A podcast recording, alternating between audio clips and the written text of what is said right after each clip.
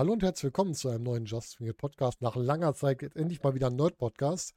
Und wen kann man da besser dabei haben, wenn wir über Star Trek sprechen, als die Star Trek Fachperson schlechthin? Ich habe mir wieder den Tony Harting dazu geholt. Hallo Tony. Hallöchen Volker, freut mich wieder dabei zu sein. Ja, mich freut es auch, dass du hier bist. Tony, erste Staffel ist schon länger her, zweite Staffel Strange New Worlds haben wir jetzt gesehen. Wie fandest du generell, wenn du mal so ein Vorab-Fazit machen sollst, wie fandest du die Staffel? Also ich fand die, ich muss gerade kurz mal hier meiner Enterprise E mein Modell hier vor mir herholen. Dann kann ich das besser bewerten, um meinen Nerd-Status ein bisschen zu erhöhen. Nee, ich fand wirklich, äh, diese, diese Staffel fand ich also der äh, ähm, sehr gut. Sehr Mhm. gut.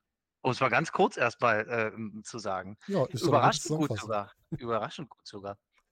Ich hatte bei der Staffel, als ich das erste Mal geguckt habe, hatte ich so ein bisschen das Gefühl, wir reden ja auch viel über Wrestling. Die hat ein bisschen was, wie wenn du bei WWE 2K ein äh, MyGM-Mode spielst. Der Anfang war extrem stark, das Ende war extrem stark. Zwischendurch hat es so ein bisschen geflackert, sagen wir mal. Da hat es Mhm. mal, mal stärkere Folgen, mal nicht so starke Folgen. Da war es so ein bisschen Hit und Miss. Wobei nicht ganz Hit und Miss. Es waren nur die Folgen, die mir nicht immer so gelegen, aber ich manchmal gedacht habe, brauche ich die jetzt? Aber da reden wir ja Ja. gleich drüber. Ja, ja, ja ich, kann, ich kann verstehen, was du meinst. Hm? Mhm. Du, welches Enterprise E-Modell hast du da? Enterprise E-Modell, das ist so ein größeres auf jeden Fall. Ich weiß gar nicht, habe hab ich zum, zum Geburtstag mal von Kumpels bekommen, die selbst gar nicht Star Trek-Fans sind. Ach. Aber das müsste, das hat sogar eine gewisse Schwere. Ah, okay. Also Also keins gebasteltes, was du selbst gebastelt hast, sondern so ein fertiges Ja, Modell quasi. Ah, Genau so sieht's aus. Genau so sieht's aus. Auch das Einzige, was ich habe. Und immer wieder, wenn ich, äh, wenn ich so eine Homeparty gemacht habe, wird mir leider das Gestell für die Enterprise weggehauen von irgendwelchen äh, Gästen. Oh Und jetzt ist sie gerade quasi, ähm, die schwebt gerade so durchs Wohnzimmer, führerlos. Ja. Auch schön.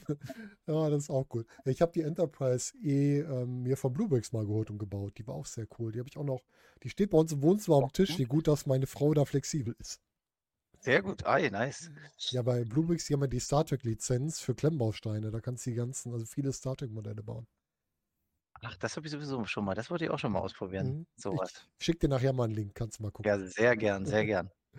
Ja, ähm, was haben wir denn gekriegt? Wir haben gekriegt insgesamt acht Folgen? Neun Folgen? Nee, zehn sogar. Zehn Folgen. Strange Mhm. Worlds Staffel 2. Wir haben, glaube ich, so im Schnitt irgendwo um eine Stunde rum sind wir tendiert. Also von, ich glaube, mal 45 bis hin zu der Stunde hoch. Mhm. Und ich finde, wir haben sehr starke Charakterfolgen gehabt. Mir sind aber auch ein paar Figuren, trotz dass sie teilweise eigene Folge hatten, danach ein bisschen untergegangen.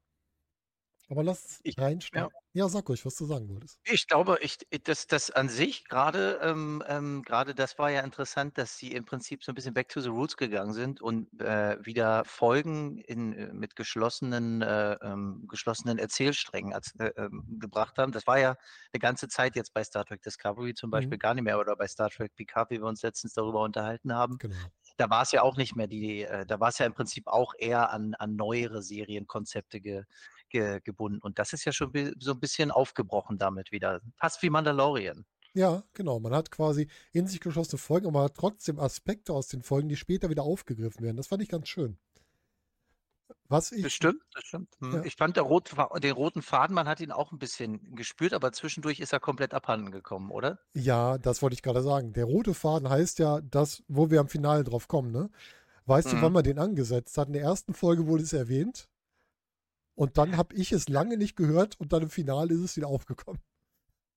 Jetzt, äh, das ist natürlich super. Ich weiß zumindest nicht. Ich erinnere mich inzwischen, ich habe die jetzt nochmal geguckt, zwischendurch erinnere ich mich nicht dran, dass das Ja. Thema, also der rote Faden sind ja die Gorn quasi, dass das zwischendurch Genau. nochmal aufgetaucht ist. Ich habe keine Ahnung.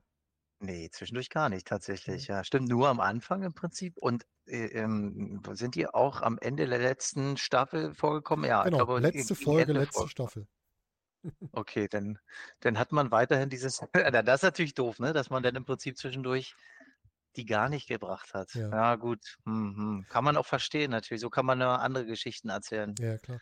Man hat ja auch coole Geschichten erzählt, muss man sagen. Wenn wir auf die erste Folge gucken, erst war ja hier Broken Circle, wo wir die Variante haben, wir greifen erstmal auf, was aus dem Ende der letzten Staffel war. Da war ja der Fall, dass Una Chin Riley quasi abgeführt wurde, weil sie Illyrianerin ist und das nicht bekannt gegeben hat und deswegen in Haft kam. Das hatten wir am Ende der letzten Staffel. Und das wurde ja direkt aufgegriffen, indem Pike mit ihr ein Gespräch führt und sagt, ich setze mich für dich ein, ich kümmere mich drum. Und damit wurde er quasi aus der Folge rausgenommen. So ein bisschen. Das fand ich Mhm. schon mal nett, dass man also da schon Sachen aus der vorherigen Staffel, die Ergebnisse der Staffel wieder aufgegriffen hat. Das mag ich. Ja, ja, das war ganz gut auf jeden Fall.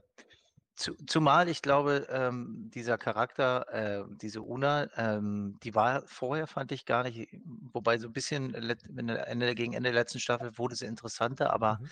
damit bekommt sie so auch so, so ein bisschen äh, Zwietracht gesät. Man weiß jetzt nicht, ist die jetzt wirklich, also ne, was, was trägt die in sich? Ist die wirklich jetzt Mhm. ausschließlich gut oder ist die aufgrund ihrer Herkunft, ähm, weil sie im Prinzip aus diesem genmanipulierten Pool und Co. stammt, äh, vielleicht doch so ein bisschen mit, mit äh, Vorsicht zu genießen. Ja, das stimmt. Wir können ja ein bisschen über ihren Verlauf mal sprechen. Sie hatte ja dann, wir kommen nachher nochmal auf die erste Folge zurück, wir hatten ja in der zweiten Folge ihre Gerichtsfolge. Wie fandest du denn generell die Gerichtsfolge? Magst du Gerichtsserien? Ich war selbst mal in der Gerichtsshow tatsächlich. Mit 16 Jahren war ich bei? Frau Dr. Ruth Herz, ja im Jugendgericht als Angeklagter, weil ich das Hotel meines Vaters in Brand gesetzt hatte. Was du nicht alles gemacht Das- hast in deiner Jugend. Das ist krass, ne? In Köln war ich dann da und habe dann damit meine Familie kennengelernt. Meine, meine Familie aus anderen, ich nenne es jetzt einfach mal Statisten, Oh, die- alle mit unterschiedlichen Dialekt vor allen Dingen. Das ist immer die, gut. Die, die Mutter hatte Kölsch, ja. Ich Ja. kam aus Berlin. Äh, vielleicht konnte ich mich noch halbwegs zurückhalten mit Berlinerisch. Und der Vater, weiß ich gar nicht mehr, auch irgendwo aus Hessen oder so. Das hat natürlich super gepasst.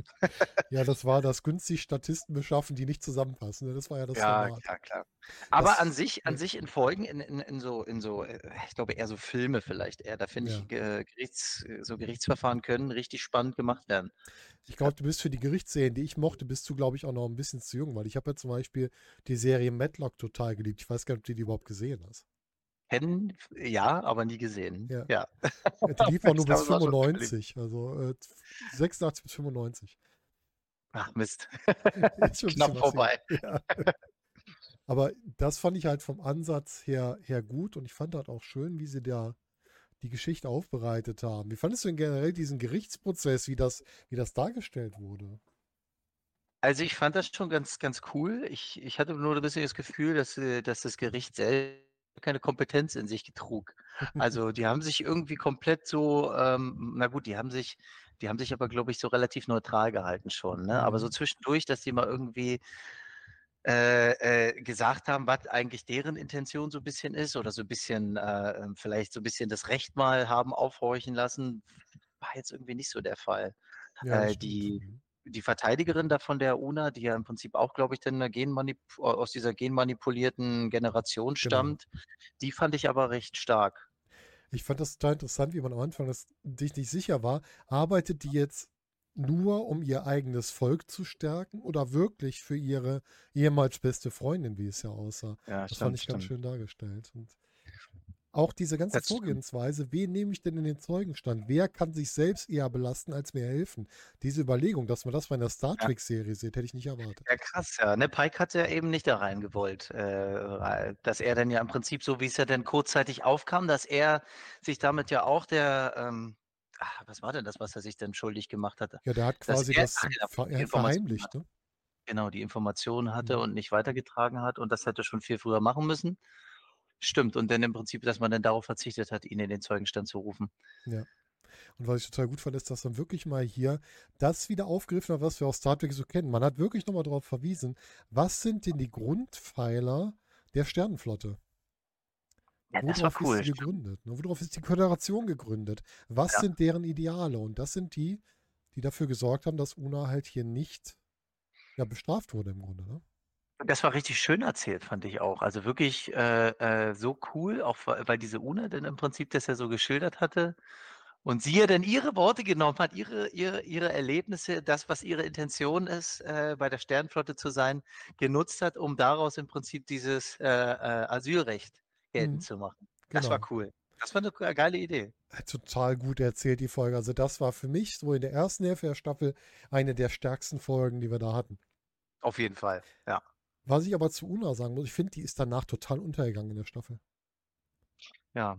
Stattdessen hat man, das musste ich echt, musste ich echt, das war irgendwie, also so aufgedrückt, also mehr kann man es ja gar nicht aufdrücken, dass man Captain Kirk, den zukünftigen Captain Kirk, da ist ja noch Lieutenant Kirk, Mhm. immer so zwangsmäßig in jede Folge reindrücken muss. Ich habe Ja. mich ehrlich, ich, ich hatte jetzt zusammen mit meiner Freundin geguckt und wir hatten uns, ich hatte mich jedes Mal gefragt, was macht der denn? Was macht der denn jetzt schon wieder auf dem Schiff?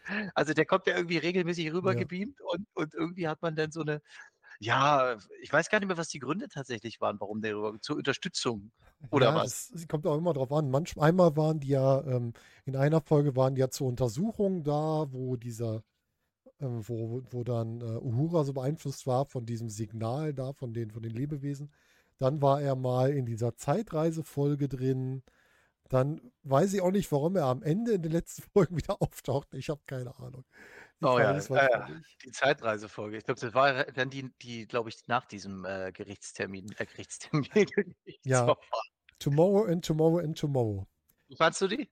Das war für mich eine der schwächsten Folgen Ja. der Staffel. Die mochte ich überhaupt nicht. Das war sowas von, also äh, vor allen Dingen dann mit den Zeitagenten. Das ist immer richtig schön. Die kommen dann und sagen, du darfst übrigens nichts mehr davon erzählen. Zwei Folgen weiter erzählt sie, äh, ich habe dich Ja. übrigens in der Vergangenheit schon, nee, in der, wie war das doch, in der, in der, in der Parallelwelt kennengelernt. Nee, war das eine Parallelwelt? Nee, Quatsch, war die Äh, Zukunft. Ja, es war, es war quasi, Jetzt nicht mehr nee, durch. es war im Grunde die Vergangenheit, die aber von einer veränderten Zukunft ausging. Ach So so, war genau. das. So war das, genau. Ja, toll. Ah. Super. Hat sie dann gleich mal erzählt, wo ich dachte, müsste sie jetzt nicht eigentlich irgendwelche Folgen äh, oder müsste, was, was gibt es denn eigentlich, ne, wenn man jetzt äh, darüber äh, doch redet? Ich meine, was sind denn die Folgen dessen? Besonders, ich finde eigentlich eher, das ist halt immer dieses, dieses Zeitreise-Ding. Ich finde, es ist eigentlich kritischer, wenn du was erzählst, was in der Zukunft passiert, nicht was in der Vergangenheit passiert. Weil die Vergangenheit veränderst du ja nicht mehr. Ja, stimmt. Nur die Zukunft. Aber Ja. die Zukunft ist nur essentiell für Star Trek. Ja, Also richtig. für Also, Star Trek-Fans. Dass Picard und Co., dass es die alle gibt. Und, Genau. Äh, aber das, aber witzig, ja. Äh, da- Das mit diesem Tritium, hast du das gewusst? Dass Tritium in solchen Uhren drin verbaut ist, dass das Nee. im Prinzip, wusste ich auch nicht, habe ich zum ersten Mal gehört. das wurde vielleicht auch einfach hier eingeführt, dass das so gemacht wird.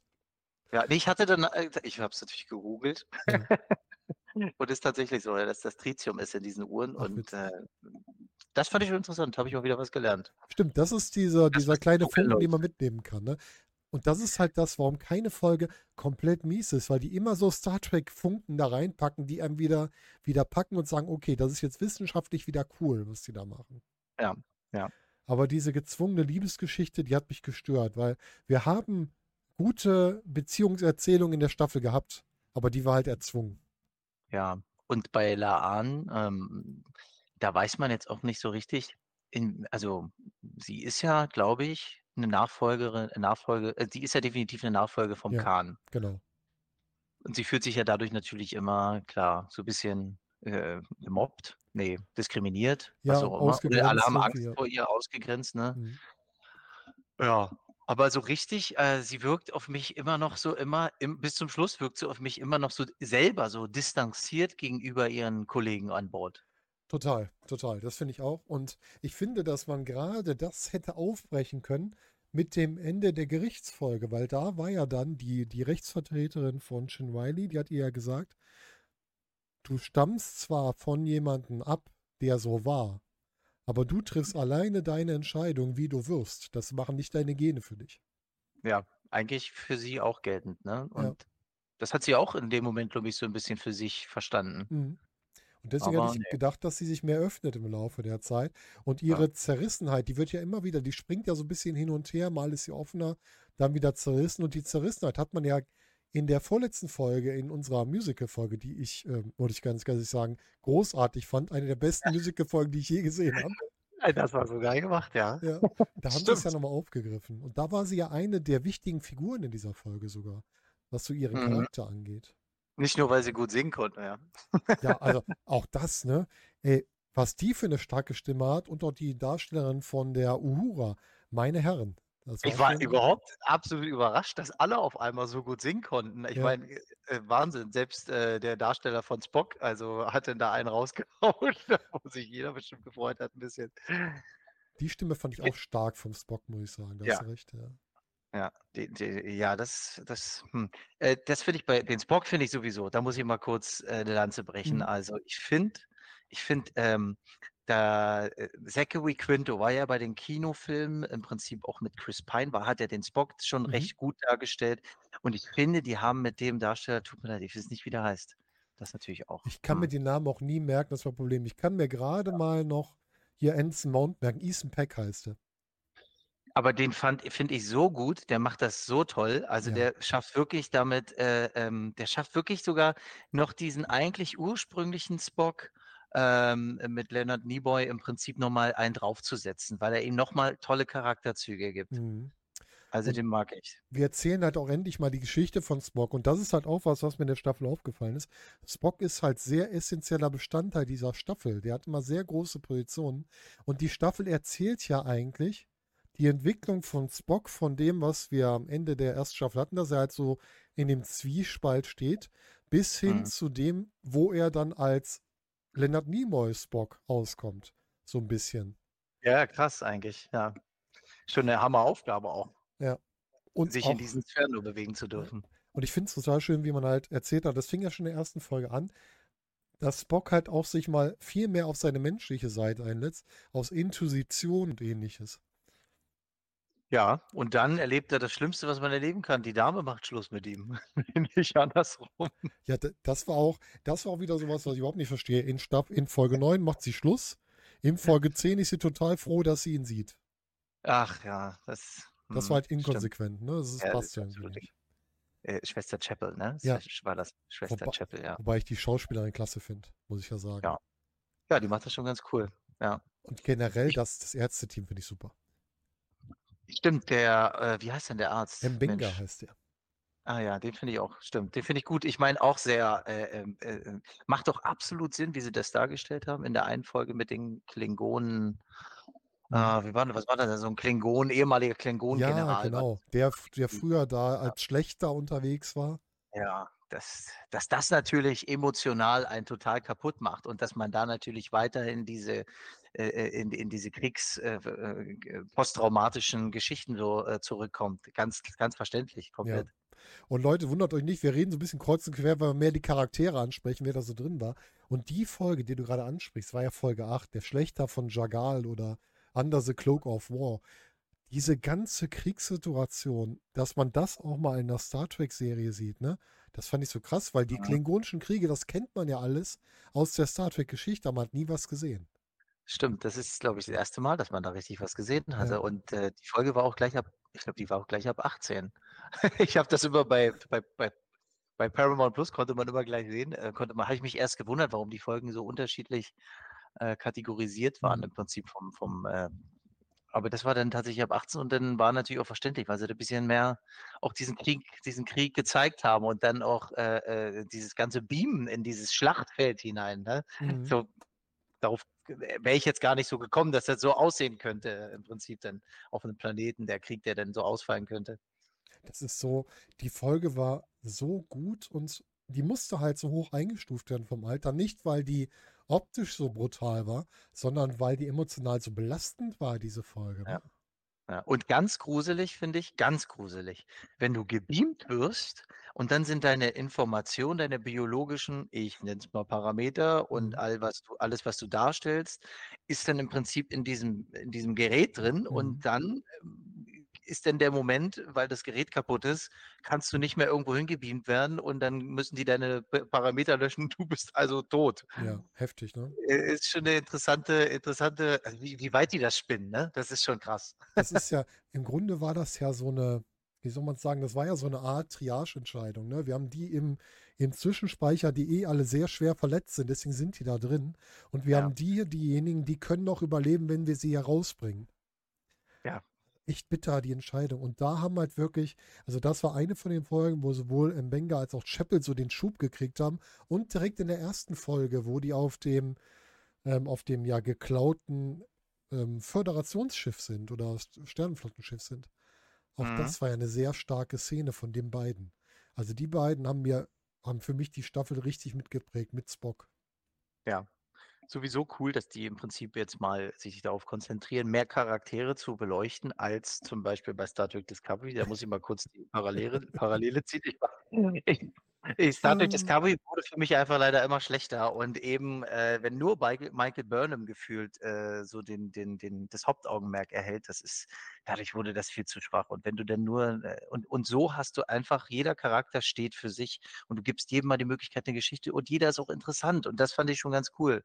Und nicht dieses zwangsläufige ja, ich weiß, das ist natürlich modern, ne, dass man jetzt irgendwie versuchen muss, in jede Position es es klingt hart, ich weiß, aber in jede Position muss man zwangsläufig 'n femininen Charakter reinpacken, Mhm. äh, weil das im Prinzip grade vogue ist, ne? Und das das spürt man in so vielen Serien. Und hier hatte ich das gar nicht so das Gefühl. Ich fand das eigentlich sehr für mich zufriedenstellend ausgeglichen. Und nicht so, ich muss unbedingt überall jede jede Führungskraft muss 'ne Frau Ja. darstellen. Jede Figur hier passte in ihre Rolle. Das ist halt das Wichtige, ne? Und das ist Ah ja, was so. Mhm, ich habe ja mit mit, ähm wenn wir in 'nem anderen Bereich sind, bei Marvel haben wir auch mal die Diskussion, dass die oder bei DC, dass die einen dunkelhäutigen Superman nehmen wollten. Ich habe da mit mit Andy Jackson lange drüber gesprochen, der meinte auch der ist ja selbst dunkel, der meinte: „Das ist totaler Quatsch. Nimm doch Mhm. die Superhelden, die schon so sind. Bau doch nicht 'n anderen um, nur damit du das Ideal erfüllst, was vielleicht Leute erwarten. Nimm doch einfach Ah. die Leute in den Rollen, wo sie zu passen.“ Und Ja, ja. Und wir hatten 'ne gute weibliche Führungsrolle und das war ganz klar Janeway bei Voyager. Äh, so sieht's aus, genau. Es ist ja nicht so, dass man das nicht schon gemacht hätte. Richtig. Und wir haben auch andere sehr starke, äh, Frauenfiguren in Star Trek. Also, grade Star Trek steht dafür ja, ne? Wenn du siehst, Uhura ist schon in der alten Star Trek-Serie sehr stark. Ja.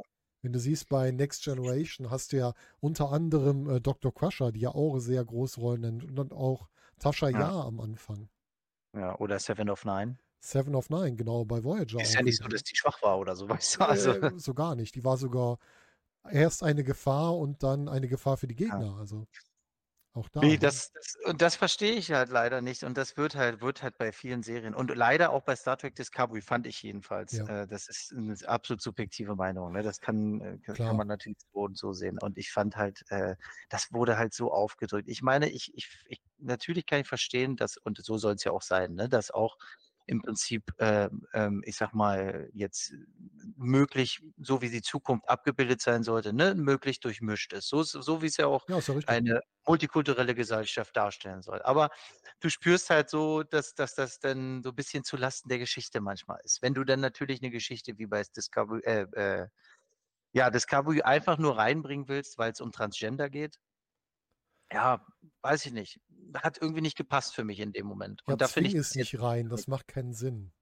Ja. Also, etwas reinzwingen macht nie einen Sinn. Es organisch einbauen, das ist immer gut. Das kannst du immer machen, dann funktioniert's. Aber du darfst halt nie reinzwingen. Und bei. Discovery, ganz ehrlich, die der erste Captain, Captain Georgiou, war so viel stärker als Burnham es ist. Oh ja, definitiv. Auch 'ne starke Frau. Und nicht so heulanfällig. Das ist wirklich also, Ja. da das ist wirklich egal, mit wem ich geredet habe, der die, äh, Serie geschaut hat. Es kam immer wieder also, wenn Burnham mal grade nicht weint und und egal, welche Kommentare Mhm. sich anschaut, ne? Also, die Ja. ist ja wirklich zwischen Hass und zwischen zwischen äh, zwischen Wut und zwischen Trauer ist die ja permanent. Äh, die die konnte ja nicht nicht also, auf mich wirkte sie niemals richtig stabil. Ne, richtig. Eigentlich überhaupt nicht geeignet als Captain. Ne, genau. Also, Und, äh, da war selbst ich habe den Vergleich gesagt, äh, Michael Burnham in Discovery ist 'n bisschen wie die letzten Monate von Cody Rhodes bei AEW, immer sehr nah am Wasser gebaut. Ja, genau, ja. Also, ich fand ich mag Michael Burnham als Captain nicht. Ich hätte gerne Saru als Captain gesehen, weil ich den Ja. viel besser finde. Und was ich Mhm. bei Discovery aber super finde, ist das Pärchen vom Doktor und, äh, von dem Maschinen also, vom Chefingenieur. Culber und Ja. Stamets, die finde ich toll. Ja, das ist super, auf jeden Fall. Das das finde ich richtig gut und das war das hat auch richtig gepasst. Ja, weil es auch nicht so aufgedrückt ist. Einfach die leben einfach wie 'n normales Paar und das Genau. wird nicht irgendwie überstilisiert. Das finde ich total Ja. schön.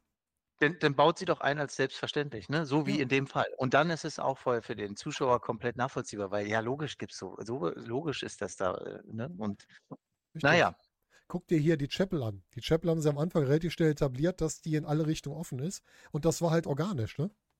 Stimmt, genau, ja. Und das ohne groß da das jetzt zu beschreiben und so, es wurde organisch eingebaut, wunderbar. Alles gut. Ha haben die vielleicht auch 'n bisschen erkannt. Kann ja auch sein, dass Ja. das so so ist. Ich glaube, Discovery war einfach 'n 'n sehr schwieriger Versuch, was die da gemacht haben. Ja, weil weil Disney, ne, äh, die handeln sich ja die Shitstorm nach dem anderen grade ein Ja, mit ihrer mit ihrer belehrenden, äh, so ein bisschen, ne, so ein bisschen belehrenden Politik, die sie im Prinzip in ihre Filme und Serien einbringen, wodurch leider das so ein Mhm. bisschen alles, alles zerfällt gerade. Ja, sie müssen es halt organischer machen. Sie drücken es so ein bisschen auf und das funktioniert nicht. Mhm.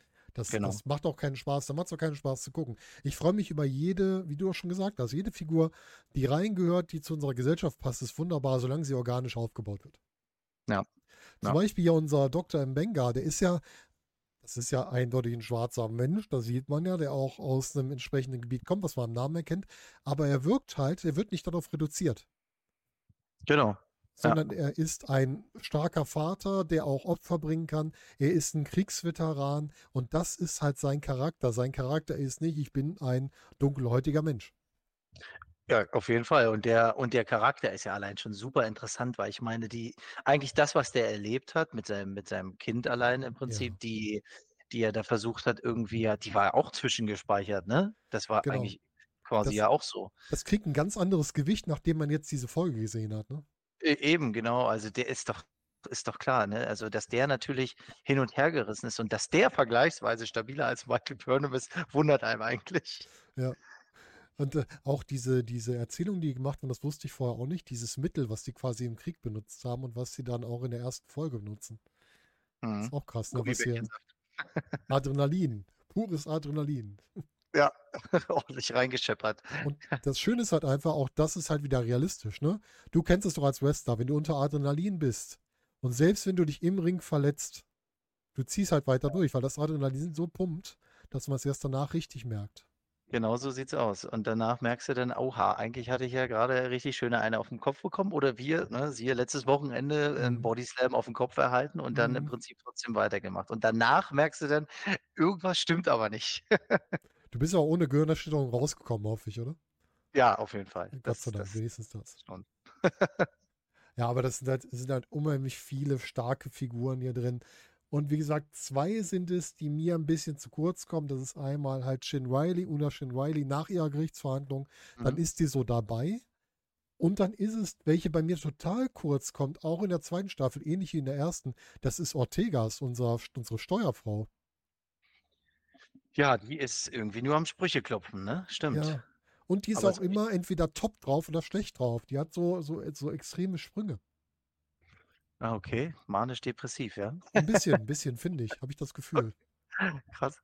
Ja, stimmt, das stimmt. Da äh, hingegen aber Uhura deutlich mehr bekommen hat in dieser Staffel. Mehr, äh, mehr Story. Also jetzt, ich glaube, allein diese, diese, diese Musical-Story, das war ja so, die Episode war ja eigentlich komplett sie, ne? Ja, das war sehr stark ihre Rolle, ganz klar. Weil sie hat da, sie war ja immer auf der Suche nach ihrem Platz und ich fand auch davor die, die Folge, wo sie halt dieses Signal hat und dann auch nochmal den, ähm, wie heißt da, den Hämmer nochmal sieht. Mhm. Einfach diese Folge hat was, was man vielleicht auf den ersten Blick gar nicht so rausliest, aber die Folge 6 war das ja hier, wo Worte fehlen oder Lost in Translation, wo man quasi damit umgeht, wie gehen wir denn mit Verlusten um? Ja, und ich fand, d- hat man auch nicht so oft generell bei Nee. Serien, dass im Prinzip vor allen Dingen so verstorbene Charaktere wirklich nochmal in den Köpfen der Leute bleiben. Meistens ist es so, ne, ja, gut, unabhängig davon, dass eh wirklich nur immer Nebendarsteller oder äh, Statisten sterben, die jetzt nicht Mhm. relevant sind für die weitere Storyline. Aber dass wenn dann wirklich mal einer von, also gut, das war ja schon ein wichtiger Charakter, wenn da einer stirbt, im Prinzip, dass man den noch mal weiter mit reinbringt. Das finde ich gut. Ich Weil so ist es ja auch. So ist es ja auch in der Realität. Ne? Und äh, meistens ist es so von Staffel zu Staffel, dann, dann weißt du gar nicht mehr, ach stimmt, der ist ja schon lange tot. Über den haben die ewig nicht mehr geredet.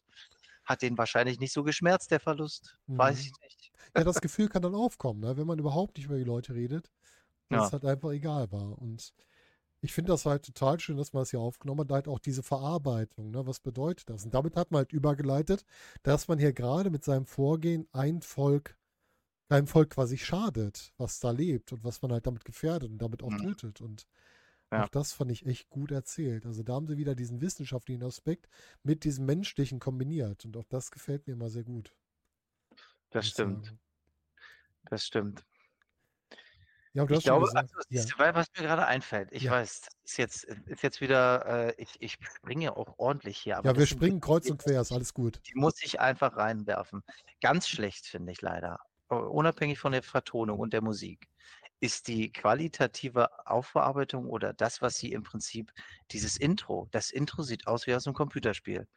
Und dann in dem in dem in den in den Episoden selbst, da sieht das wieder ganz vernünftig, äh, ge gerendert aus. Mhm.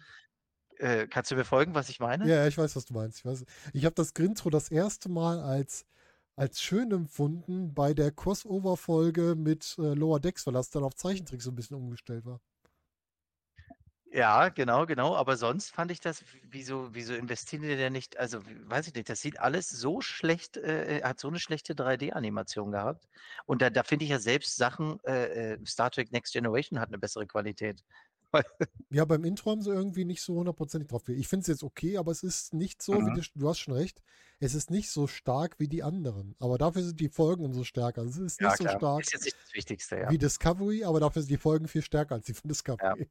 Ne, das stimmt, das stimmt. Ist nur ist mir nur aufgefallen, dass Ja. generell zwischendurch zwischendurch ich wird sicherlich auch 'n finanzieller Aspekt sein, nicht, dass Ja, kann auch sein. irgendwelche Raumschiffkämpfe jetzt nicht in so 'ner hohen Qualität haben, wie jetzt zum Beispiel bei Picard oder Ja. bei Star Trek, äh, eben eben Discovery. Das das wird ganz klar so sein, ja.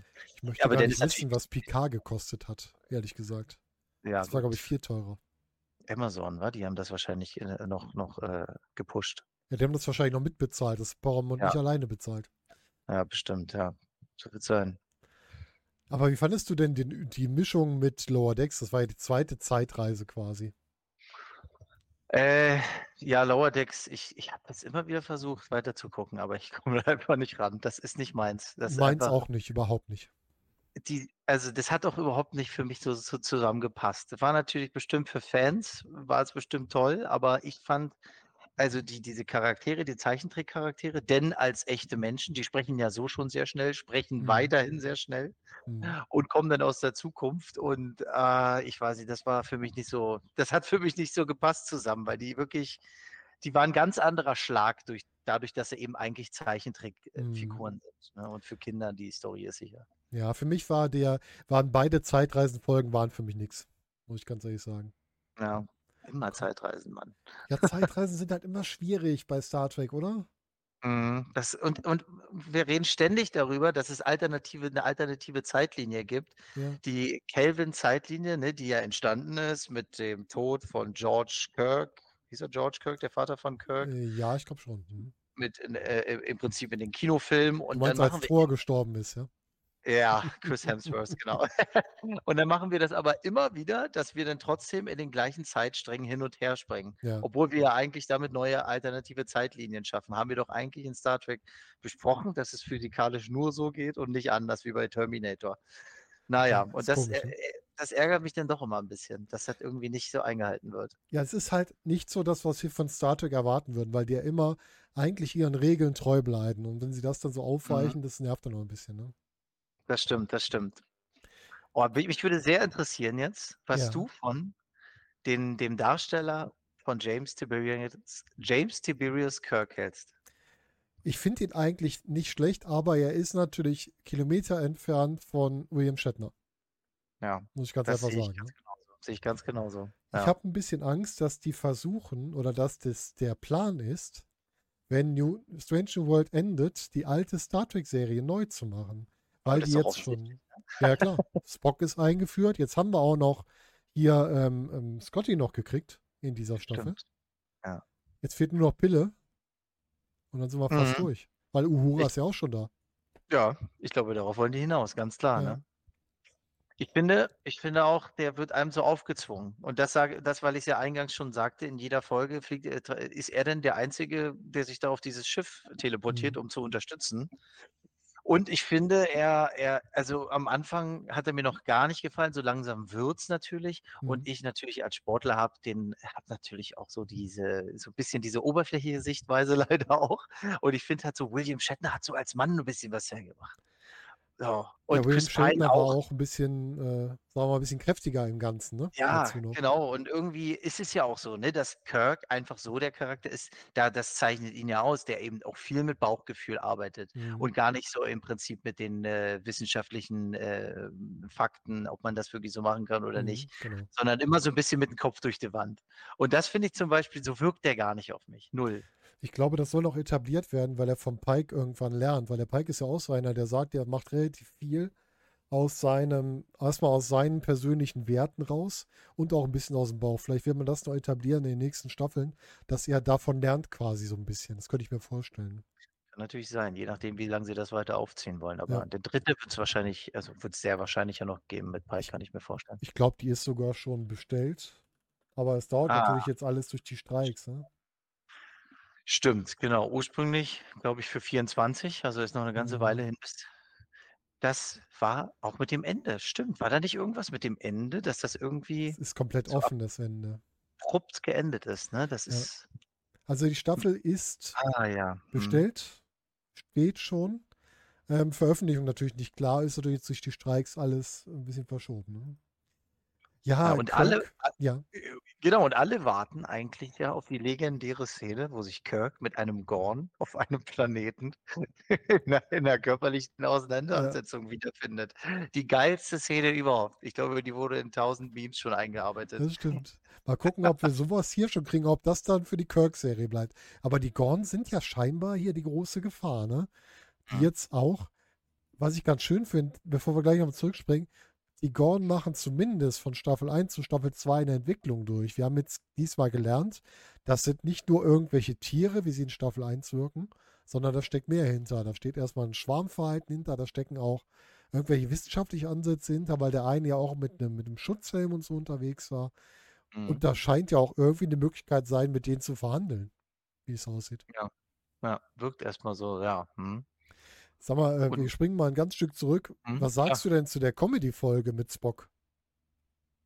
Wo er zum Menschen wurde, meinst Genau. du? Und dann diese Heirat, äh, äh, ja, die Heirat angesetzt werden Ja. sollte. Fand ich witzig, fand ich echt cool, ja. Also fand ich gut, äh, eben das meinte ich auch, wie gut der spielt halt. Und dass der Mhm. damit auch dem Spock eine neue, neue Facetten gibt. Äh, und das war natürlich geil mit dieser Mutter, die so hochstreng ist, die Schwiegermama, die da unbedingt äh, genau diese Rituale sehen wollte. Und Pike dann vor allen Dingen immer wieder mit den, den äh, Köstlichkeiten, die er da die Mhm. er zubereitet hatte, ankam. Das fand zwar der Ehemann der, der Schwiegermutter toll, aber äh, äh, sie fand das überhaupt nicht witzig, weil sie wollte ja unbedingt so ihre vulkanische, althergebrachte Tradition aufrechterhalten und dann und wie sich Spock da dem angepasst hat, das war schon sehr witzig. Urkomisch, ja. Ich muss auch sagen, die hat mich überhaupt nicht gestört. Ich habe herzhaft gelacht. Es war für Spocks Entwicklung total gut, weil er noch mehr seine menschliche Seite halt auch zugelassen hat. Und ich fand Mhm. schön, wie die, die Beziehung mit seiner Mutter noch mal ein bisschen verstärkt wurde dadurch. Genau, ja, ja. Ja, cool, dass der auch dann im Prinzip für seine Mutter einstand. Das war auch sehr wichtig. Ja. Ja, das war äh, auch super gemacht, dass, äh, dass das nicht über die, übers Knie gebrochen wurde, sondern dass er da sagte, okay, jetzt reicht's langsam hier. Wer ist, wer, wer, genau, so im Prinzip die Schwäche an seiner Seite oder das haben sie ja, das hat die ja schon sehr hart formuliert. Und da fand ich es gut, dass er in dem Moment dann gesagt hat, okay, Schnauze voll, jetzt nehme ich mal die Öhrchen hier ab. Genau. Und das Witzige ist ja, ne, dass er, also ich habe mir das nochmal durch den Kopf gelassen, er ist ein Schauspieler, der spielt einen, der spielt einen Außerirdischen und diese, also Vulkanier, und dieser Vulkanier wiederum soll einen, Sch- ist, ist verwandelt äh, aufgrund, ah, was war das Ja, immer, Rückreise mehr durch genau, außerirdische Wesen, die im Prinzip ihn verwandelt haben. Die haben quasi den Fehler in seiner DNA behoben. So war das. Ach, genau, genau. ge- Und die ihn dann in einen Mensch verwandelt haben, der wiederum einen Vulkanier spielt. Mhm. Also wirklich eins, zwei, drei, vier. Das ist schon sehr Stark. abgefahren. Und der Schauspieler macht es, wie du schon sagst, unheimlich gut. Und halt auch, das war halt die Folge, wo Spock, glaube ich, dann gesagt hat, meine menschliche Seite ist genauso wichtig wie die vulkanische. Das hat er für sich erkannt. Das Ja. heißt, in ihm ist jetzt die Erkenntnis, beide Seiten sind wichtig und ich entscheide dann, welche ich mehr zulasse. Mhm. Das fand ich auch wirklich schön. Und, äh, und ne, im Endeffekt, das ist es ja bei Spock einer der wichtigsten und bekanntesten Star Trek-Charaktere, die es gibt. Ja, total. Ganz klar. Und total schwere Fußstapfen oder große Fußstapfen da reinzutreten. In der Tat. Also da muss Absolut. man sagen, Respekt an den Schauspieler, der das gemacht hat. Ja. Toni, wir müssen über eine Folge, für die letzten beiden Folgen müssen wir intensiver reden. Wir müssen über Hm? Subspace Rhapsody sprechen. Quasi dieses Musical, ja? Ah, ich weiß nicht, wie geht's dir? Magst du Musicals erstmal? Ja, grundsätzlich schon. Also ich, ich, es gab äh, Musicals, wo ich echt begeistert war, auf jeden Fall. Es gab auch Musicals, die fand ich nicht so dolle. Aber Welches hat dich denn begeistert, wenn du mal ein, wenn dir jetzt so eins im Kopf kommt gerade mal?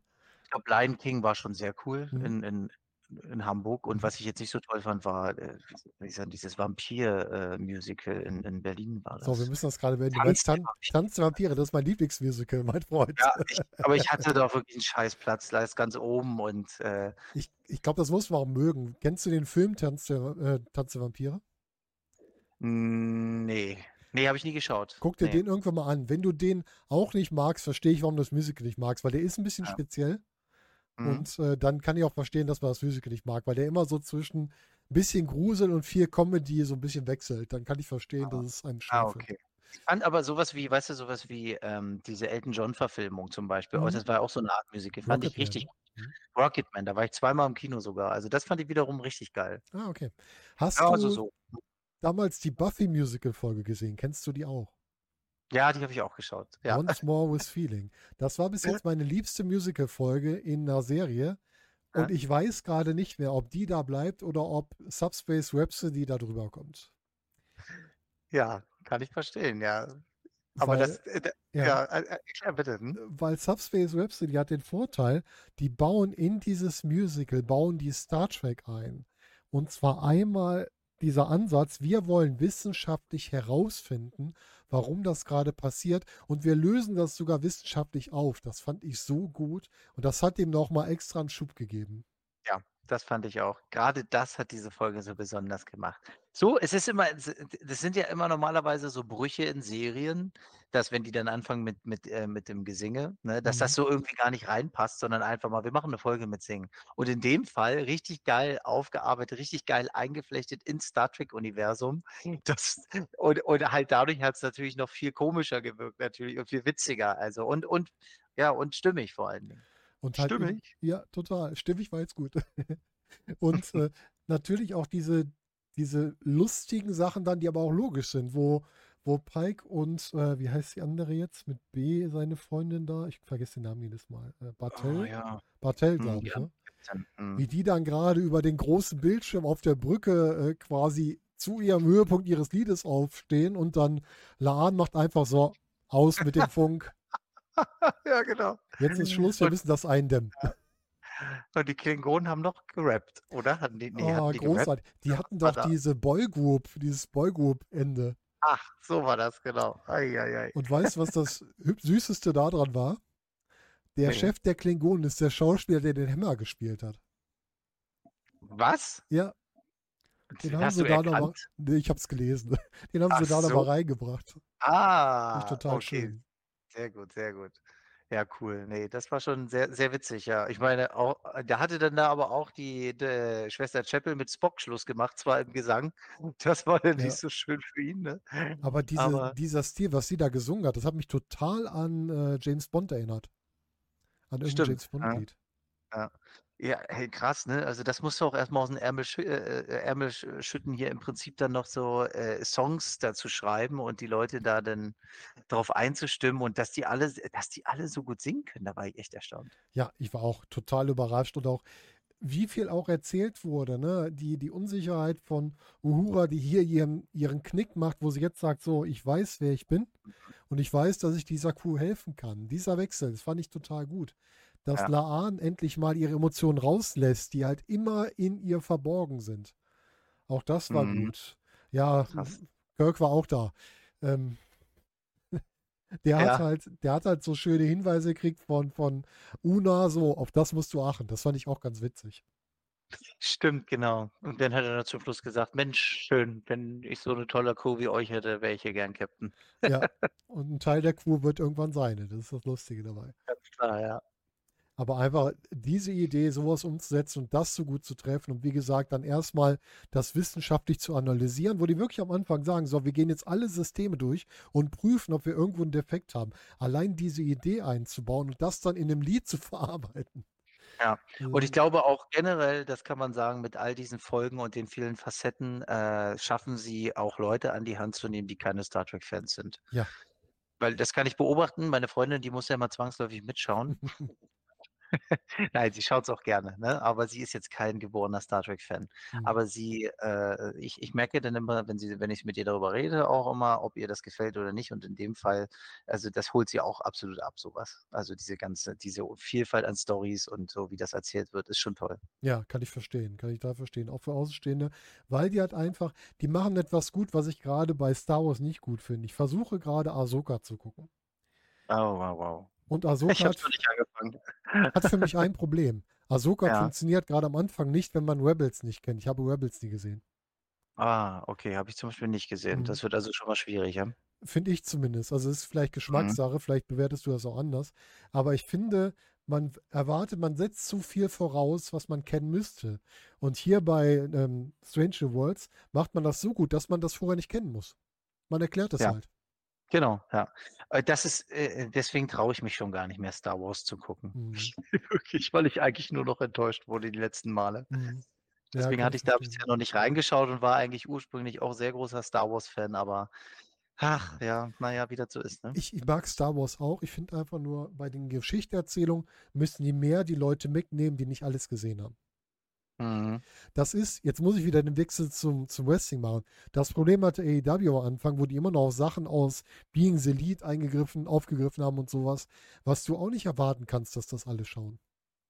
Das, weil die da, die, ach so, da wo die Elite zum Beispiel in, in Japan tätig war, äh, im Ja, Prinzip, alles das, Mögliche. genau. Ne? Mhm. Ah ja, okay, ja, gut, ja, stimmt. Hm, das Und das darfst Sinn. du halt nicht machen. Du musst die Leute abholen. Oder du musst es halt mit kleinen Schnipseln einbauen. Das geht ja auch. Genau, ja, ein paar kleine Mhm. Storys eingebaut nochmal oder, oder ja, nochmal ein paar Geschichten mit von der Vergangenheit. Ja, weil wenn du das nicht machst, dann wird es schwierig. Ja. Verlierst du auch die Zuschauer. Richtig. Zumindest für die spannenden Storylines, ne? Die kommen ja nicht mit. Finde ich auch. So, letzte Folge. Ist das eine Horrorfolge? Also vom So Genre? ja. Hat so gewirkt, nicht? Also ein bisschen, auf jeden Fall. Krass. Hätte ich nicht gedacht. Und ein, wir haben endlich mal einen erwachsenen Gordon gesehen. Ja.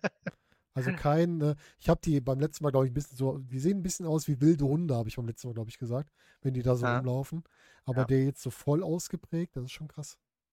Allein deren Anzug fand ich interessant. Die sind ja so, äh, sie haben ja so viele Klauen und so, Mhm. äh, so viele verschiedene herausstehende, was weiß ich, irgendwelche Kämme und sowas. Und dieser, dieser Anzug, den der anhatte, der hätte ihn ja komplett umflossen. Mensch, Mensch, die Ja. Ingenieure müssen auch ordentlich zu tun haben bei denen. Ja, ich glaube auch. Aber da merkt man auch die Intelligenz, ne? Ja, ja, klar, genau. Und dann hast du halt diesen Horroraspekt, du hast diesen, ähm, ja, es hat wirklich Leute, die irgendwo ausgesetzt sind, da bedroht werden. Das könnte jeder Zombie-Film sein, was man da gemacht hat. Ja. Und dann bringst du noch extreme Charaktermomente da rein, ne? Diese ganzen, was eigentlich ganz oft unpassend wirkt, dieses Aufgreifen der Liebesgeschichten, aber auf einem Level, wo das okay ist. Du hast halt einmal ähm, Spock, der halt Chapel sucht, weil er nicht weiß, wo sie Mhm. ist. Und sie Ah ja, dann auch genau. rettet quasi. Mhm. Und dann hast du Pike mit, ähm, ich habe ihren Namen schon wieder vergessen. Bartel, Ja, Bartel? Die, Ja. wo dann herauskommt, dass sie sich genauso infiziert hat wie Hammer am Ende der ersten Staffel. Das heißt, man greift genau. was von der Mhm. ersten Staffel auf und will es jetzt in eine andere Richtung drehen. Mhm. Und das ist einfach unheimlich stark erzählt, auch wie die dann von Ja. dem Planeten, was sie machen müssen, um zu entkommen. Ich fand das mit einer der besten Folgen dieser Staffel. Ja, die Spannung war halt sehr gut aufgebaut, ne? Also du hast ja was, man war da sofort wieder drin. Und das ist ja immer geil, wenn du so ein bisschen so einen Feind hast, der erstmal sehr unbekannt wirkt und aber sehr übermächtig. Ja. Das macht natürlich auch so ein bisschen das aus.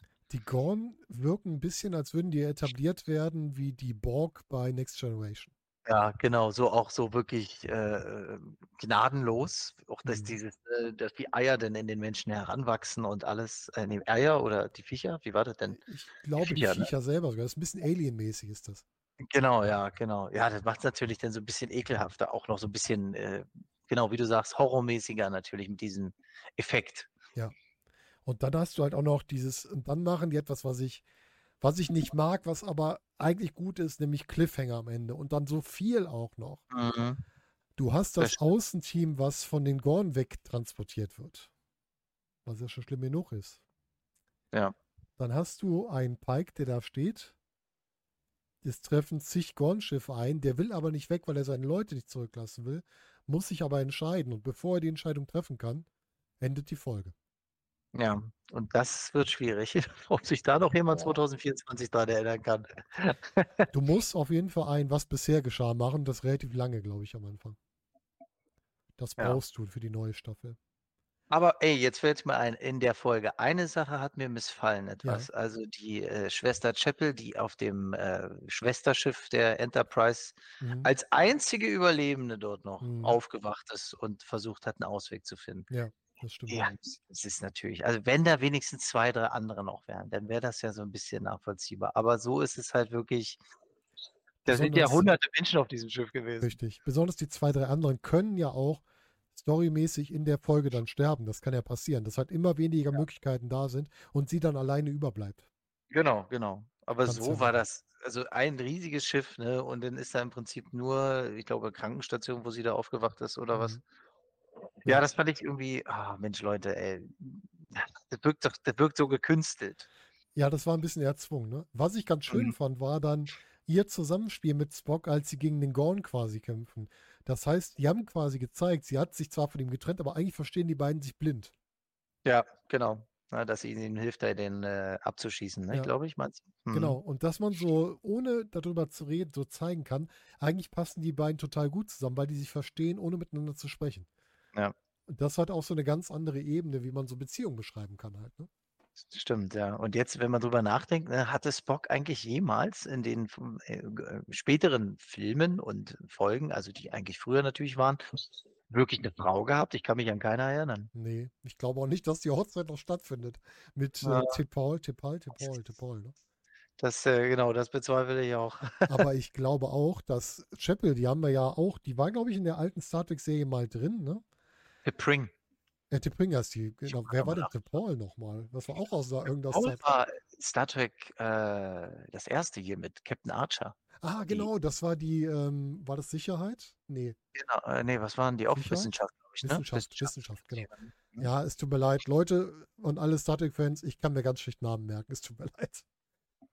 Ach, das ist bei den ganzen Namen, das macht ja nichts. Ja, ach ja. Aber das fand ich halt wirklich stark, das zu zeigen, wie die zusammenarbeiten, auch wie, wie der gute, unser guter Captain jetzt wirklich komplett zwischen den Stühlen steht, weil er will halt keinen zurücklassen. Dieses große Problem, was er hat, weil er halt, und das hat man in der vorherigen Folge aufgebaut, weil er halt schon mal Leute bei einer Außenmission verloren hat. Und das will er halt nicht. Sondern er will die Leute alle zurückholen. Ja, das wird ihnen ja irgendwann auf die Füße fallen, ne? Ja.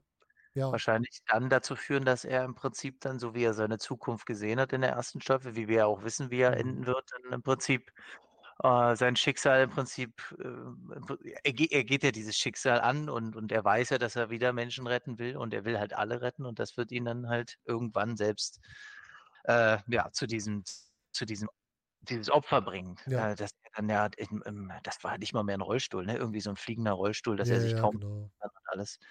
Also absolut. Aber das hat man in der ersten Staffel schon gut etabliert, dass er wirklich sagt, ich möchte gerne mein Leben für die anderen widmen, damit ich anderen Leuten helfen kann, andere Leute retten kann. Und das ist Ja. halt seine Geschichte. Und ich bin gespannt, ob man das jetzt in der dritten Staffel dann weiter nach oben treibt. Eigentlich kannst du ja sagen, er ist so der Typ, der auch bereit wäre, sich zu opfern für die anderen. Mhm.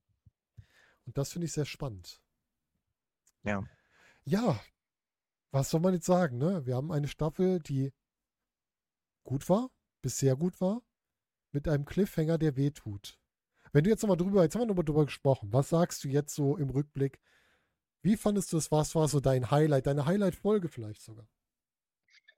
Meine Highlight-Folge, ich glaube, war dann, ich, ich glaube, entweder das, wo es, ah, entweder, ich glaube, ich kann mich so richtig, kann ich mich nicht entscheiden. Ich würde meine Lieblingsbeiden Folgen waren, glaube ich, das, wo Spock einmal zum Mensch wurde, Mhm. ähm, weil die sehr unterhaltsam war und das Gerichtsverfahren fand ich auch sehr gut. Ja, die beiden. Finde ich, finde ich total spannend, weil ich finde es immer gut, wenn man darüber spricht, was sind die Lieblingsfolgen. Bei mir ist natürlich einmal die, ähm, die Musical-Folge, ich kann es nicht anders sagen. Mhm. Und die zweite war wirklich die, wo, äh, Mbenga so die Hauptrolle hatte, diese, diese posttraumatische Kriegsfolge. Ja. hm, Ich fand das so natürlich auch- krass. Sowas in Star Trek zu zeigen, das habe ich nie erwartet.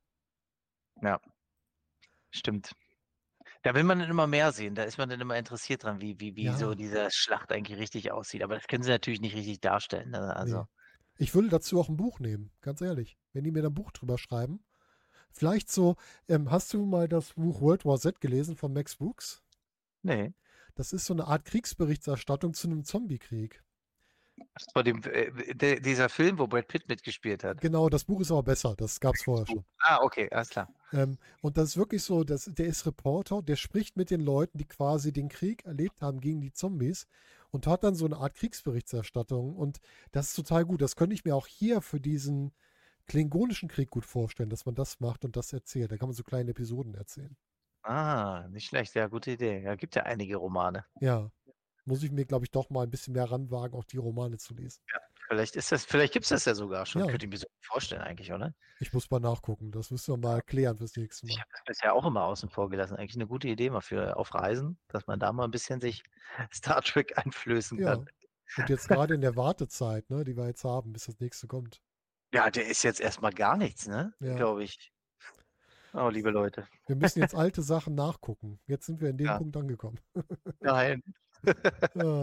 Nicht schlecht, das Alte auch nicht schlecht. Ach, Next Generation kann man immer wieder gucken, das geht. Ja, genau. Ja, Toni, ähm, wie sind deine Hoffnungen für Staffel 3? Ja, sehr gut. Also der gehen den richtigen Weg. Ich fand die erste Staffel, also die zweite Staffel ist besser als die erste Staffel und das Mhm. hat man jetzt auch nicht immer selbstverständlicherweise. Also von daher äh, freue ich mich auf die dritte. Der, der Cliffhanger ist wirklich schwierig. Ich glaube, das wird so, ich muss dann mindestens die letzte Folge nochmal schauen, bevor die neue Staffel Ja. dann irgendwann 24 beginnt. Und wie du ja sagtest, aktuell Streits auch noch, Streiks auch noch, wird es wahrscheinlich noch, noch später kommen, das Ich glaube, vor 25 werden wir die nicht sehen, ja, das glaube ich befürchte Ja. ich. traurig, traurig. Das heißt, Toni, du weißt jetzt schon, wenn wir wissen, die kommt 25, dann äh, kommst du vorher mit deiner Freundin mal zu uns, dann gucken wir die ersten beiden Staffeln nochmal. Ich habe die dann beide auf Blu-ray hier zu Hause stehen. Jawohl, Dann das klingt zusammen. geil. Genau. Ja, ich freue mich auch auf die dritte Staffel. Ich bin gespannt. Ich finde es schön, dass man so viel, viel Charakteraufbau gemacht hat. Das ist ja genau die Stärke von Star Trek, was man bei Discovery halt verbockt hat, muss man einfach sagen. Und was man hier wieder Mhm. großartig macht. Und Ja. ja, ich freue mich drauf. Ich finde, Pike ist mit einer der besten Captain, die wir bis jetzt haben. Der gefällt mir unheimlich gut. Ja, mir auch. Das, der das, Kirk-Darsteller, der hat Probleme. ja, der muss noch ein bisschen zulegen und dann Ja. wird das irgendwann hoffentlich. Ähm, der ist ja auch Vampire Diaries, hatte mir meine Freundin erzählt. Ich selbst hatte das nie geschaut, aber Oh, ich habe mal angefangen, stimmt. ja, sie erkennt immer nur den Vampir. sie, sie erkennt noch nicht den, den Kirk. Boah, den hatte ich Äh, total vergessen, mein Gott. Siehst du mal. ja. Aber ich sag mal, ich mache immer bei, bei Sachen, die mir sehr gut gefallen, wo ich unbedingt will, dass die weitergehen, da gehe ich auf IMDb rauf und gebe denen grundsätzlich dann 10 von 10, Ja. dass die eine gute Bewertung bekommen. Weißt du, dass die Leute dann sagen, okay, ja, alles klar, das hat eine gute Bewertung, müssen wir gleich immer die nächste Staffel machen. Und das Genau, habe ich ich in dem das- Fall getan. Ich muss das auch nochmal machen. Ich mache das eigentlich immer, ich habe die Staffel ja nochmal geguckt, dass ich danach dann wirklich die Folgen, so wie sie mir gefallen haben, nochmal bewerte und dann die gesamte Staffel. Ja, Oder die gesamte genau. Serie. Mit der Hoffnung, dass eine hohe Bewertung dann auch die Serie weiterlaufen lässt.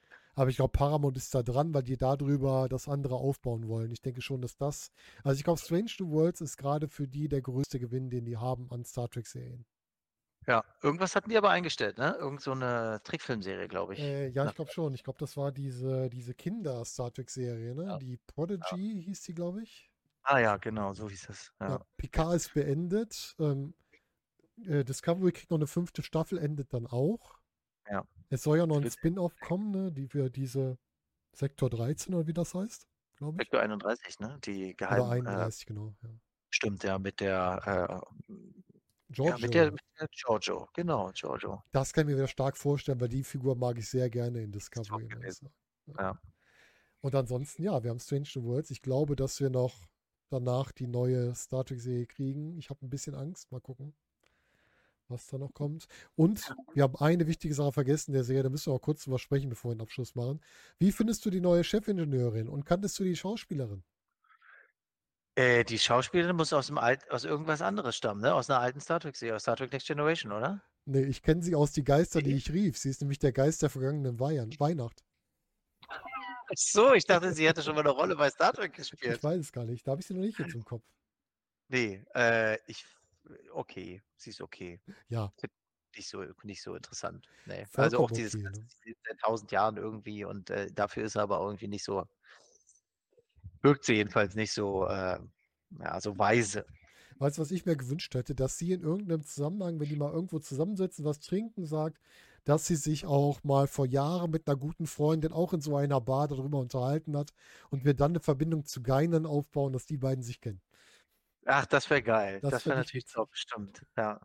Ne, ansonsten hat die bisher dafür, dass die ja eigentlich, ne, so 'n Charakter darstellt, äh, Mhm. hat die irgendwie nicht so richtig viel beigetragen, fand ich. Nee, hat sie noch nicht. Was man schön gemacht hat, man hat über sie das ganze Thema, ähm, dem Umgang mit dem Tod von Hammer so ein bisschen verarbeitet, weil die Leute ihr halt nicht so viel zutrauen.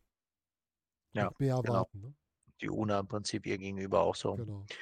sehr skeptisch war und sie nicht akzeptiert Ja. hatte, verständlicherweise. Das fand ich wirklich gut. Ja, Ja. und damit haben wir die zweite Staffel einmal durchgesprochen. Es war ähm, sehr interessant, deine Meinung auch zu hören. Und ja, ich bin gespannt auf unser nächstes Projekt. Vielleicht müssen wir nochmal zusammen irgendwas Altes von Star Trek gucken, solange wir nichts Neues kriegen. Ja, müssen wir auf jeden Fall machen. Dann machen wir das so einfach zur Not. Vielleicht. Wunderbar. Das klingt doch gut. So, Toni, dann würde ich sagen, vielen Dank, dass du dabei warst. Es hat sehr viel Sogar Spaß vielen. Dank. Vielen Dank, dass ich dabei sein durfte. Macht mir immer wieder sehr viel Spaß. Das freut mich doch. Und allen, die zugehört haben, ihr denkt dran, sagt uns eure Meinung und äh, bitte schmäht mich nicht zu sehr für mein Namensproblem.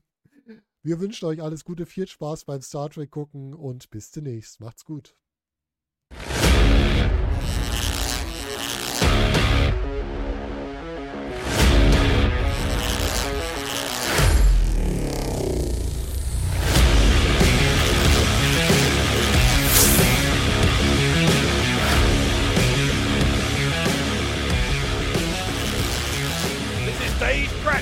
And you're listening to Just Bring It, the Nerd Podcast.